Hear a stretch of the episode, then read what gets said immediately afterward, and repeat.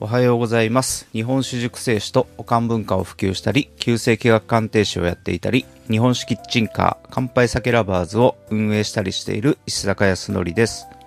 このお看板ラジオでは、日本酒をもっと身近にをコンセプトに活動している石坂康則が行動して役立った情報や考え方、失敗談などを毎朝コンパクトにお届けしています。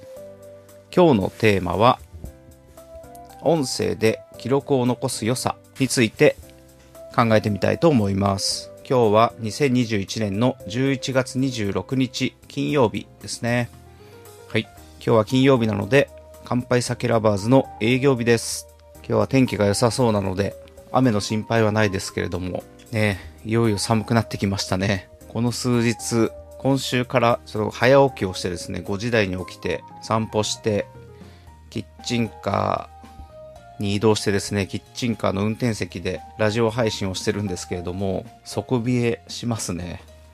うん、本当に寒くなってきましたね。これから3ヶ月今日は寒い日が続くので、ね、寒さ対策していかなきゃなって感じですね。まあ、今日のキッチンカーもタープテントと、まあ、ストーブでやっていくんですけれども、まあ、タープテントはですね、屋根があって、まあ、足組みがあって屋根があって、で、壁を3方向塞いでですね、壁で3方向塞いでいるという、まあ、形なので、まあ、風は、冷たい冷気は入ってきにくくなってるんですね。で、そこにストーブを焚くので、まあ、換気はしっかりしてるので、一酸化炭素が溜まるってことはないと思うんですけど、まあ、そういった形で、まあ、暖かさが内側に残るような、まあ、形になっているので、まあ、それでどれだけ温められるかっていう感じですね。うん、ちょっとやってみなきゃわかんないですけど、ドキドキです。なので、なんかちょっとアウトドアで飲みたい方はぜひ遊びに来ていただければと思います。乾杯酒ラバーズ、日本式キッチンカー乾杯酒ラバーズの営業時間は5時から10時までですね。場所は市ヶ谷のロープキッチンさんですね。駅から3分から5分ぐらいですね、徒歩で。住所は新宿区市ヶ谷早内町の5番地になります。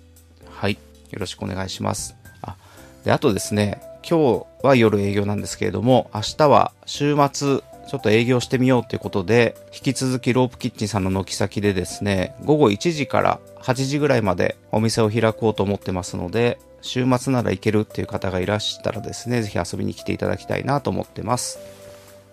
はい。さて今日はですね、改めて音声配信についての良さ、音声で記録を残す良さについてですね、考えてみたいと思います。で、僕は今、この形でですね、自分でラジオ配信を行ってるんですけれども、まあ、こ自分のラジオ配信を聞いたり、あと何人かのパーソナリティさんのラジオ配信を聞いてるんですけれども、まあ、それで思うことをちょっとまとめてみたいなと思います。で、僕は10月の2日からスタンド FM で配信を始めたんですけれども、まあ、それまではですね、ポッドキャストで投稿してたんですね。去年の4月末ぐらいからやってるので、もうね、1年半ぐらい経つんですけれども、まあ、スタンド FM の配信は、まあ、簡単なんですよね。ポッドキャストへの配信は、音を取ってからワードプレスに上げるっていう、まあ、作業になるんですけど、まあ、ちょっとそれが一手間かかるんですよね。まあ、なので、まあ、スタンド FM で始めて2週間くらいはスタンド FM とポッドキャスト両方に上げてたんですけれども、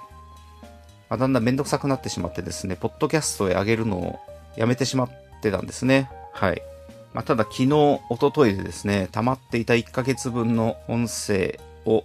ポッドキャストへも、まあ、投稿をしまして、まあ、全て投稿できたので、まあ、聞けるようになってると思います。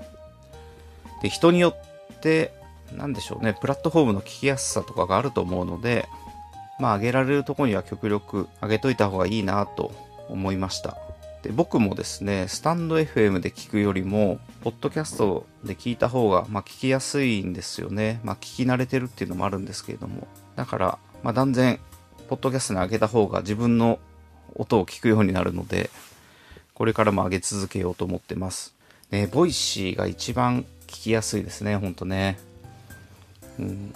Voicy で配信ができるようになったら一番いいんですけど、まあちょっと、 Voicy でパーソナリティになれるように引き続き頑張っていきたいなと思います。で、昨日はですね、自分の音声をずっと聞き直してたんですけれども、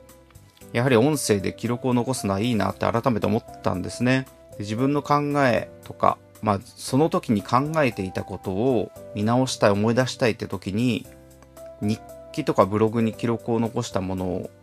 見直すのももちろんいいですし、まあそれはすぐね、探せるのでいいと思うんですけれども、ただ読みな、読み返すってなかなか億劫なんですよね。その点、音声だとですね、